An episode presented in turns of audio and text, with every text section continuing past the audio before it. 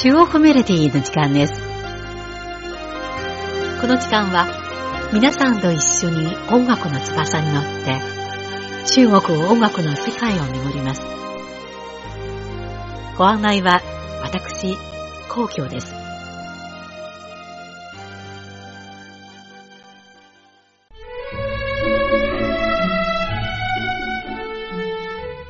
春は一年の始まりとして万物が蘇り、大地が世紀に溢れる季節です。この季節は養生することが重要な時期だとされています。中国メロディーでは2回に分けて漢方の中の養生にまつわる音楽をご紹介します。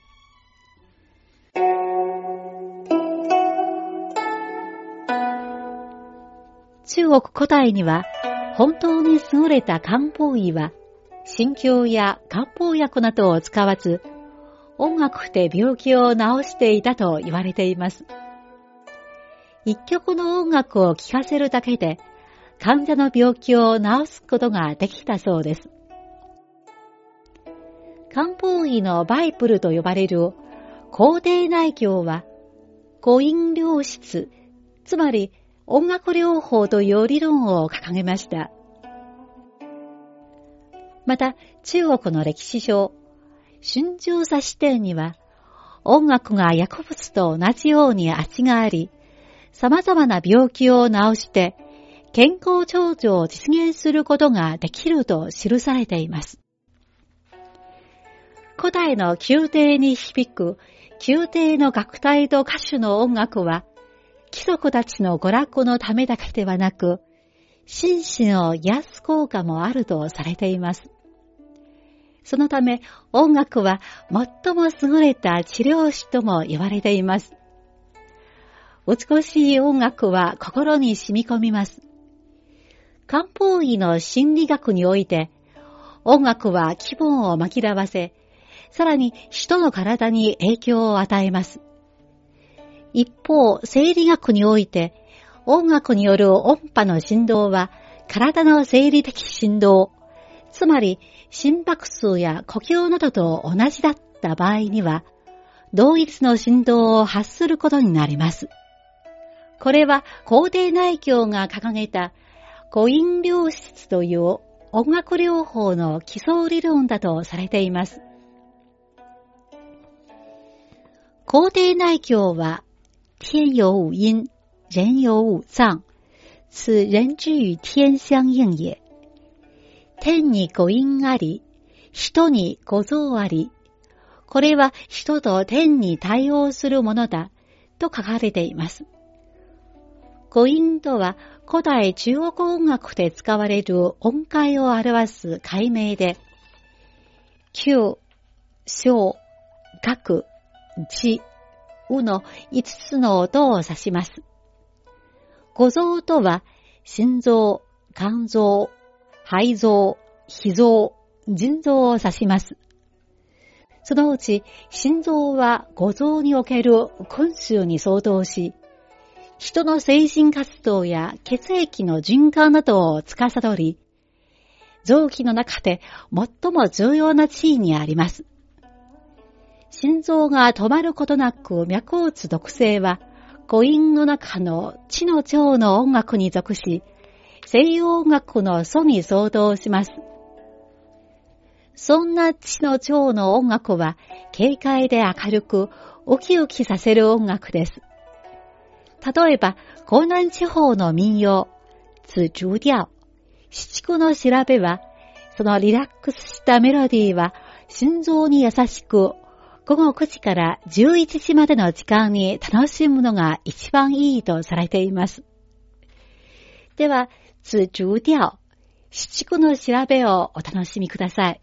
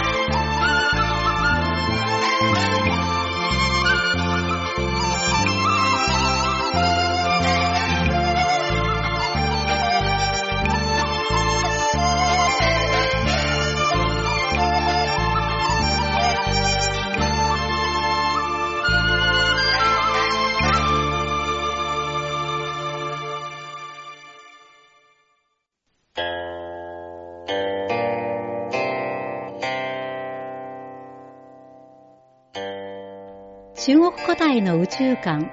五行說、五行説では、宇宙のすべての地物は、すべて木、火、土、ゴ水という5種類の物質の温度の変化によって生成し、その中には人体も含まれています。そのため、病気にかかることは、人体の5行のバランスが崩れることが原因とされています。5行が対応する人体の臓器はそれぞれ、ゴンが肺臓、